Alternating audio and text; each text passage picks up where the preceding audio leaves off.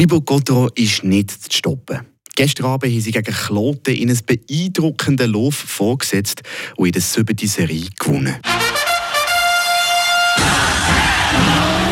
Der Gotteron Talk.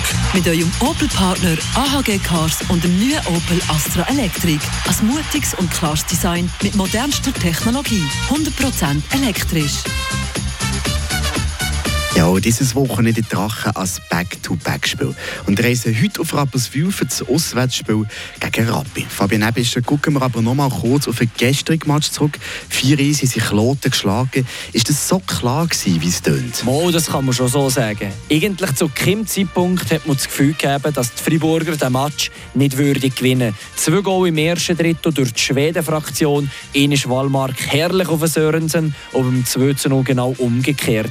Die zweite suchen sich sowieso ging um mich und sie gefunden sich auch ging um mich. Im zweiten Drittel hat man mit zwei schnellen Goal durch einen Schmied und Sprunger den Sack zugemacht, eigentlich schon sehr früh. Das Einzige, was man vielleicht kritisieren kann, aber das ist wirklich auf sehr hohem Niveau, dass es um mich nicht ganz gelangt hat für einen Shutout für einen Reto Berra. Eins Gegengol eben gestern gegen Kloten, wo in den letzten Matchen ist die Defensive mit dem Reto Berra einfach am Match. In den letzten neun Matches sie achtmal nur ein einziges Gegengol bekommen. Das ist eigentlich ein Wahnsinnswert.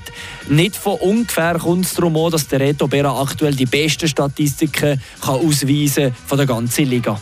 Neben dem Sieg gestern hat aber auch noch etwas anderes zu reden gegeben, oder? Und zwar die Vertragsverlängerung von Nathan Marchand, wo gerade kurz vor dem Match veröffentlicht ist.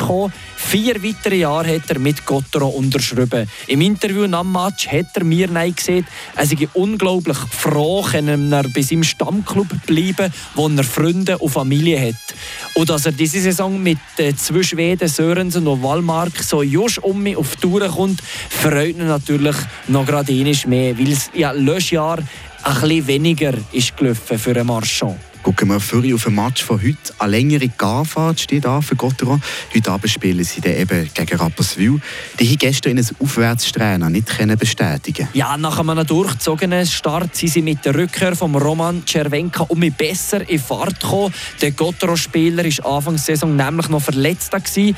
Gestern haben die Lakers aber beim kriselnden Bio 2 zu 1 nach Verlängerung verloren. Der Czerwenka hat übrigens äh, das Goal geschossen für die St. Galler. Jetzt sie sind knapp unter dem oberen Strich auf Platz 7.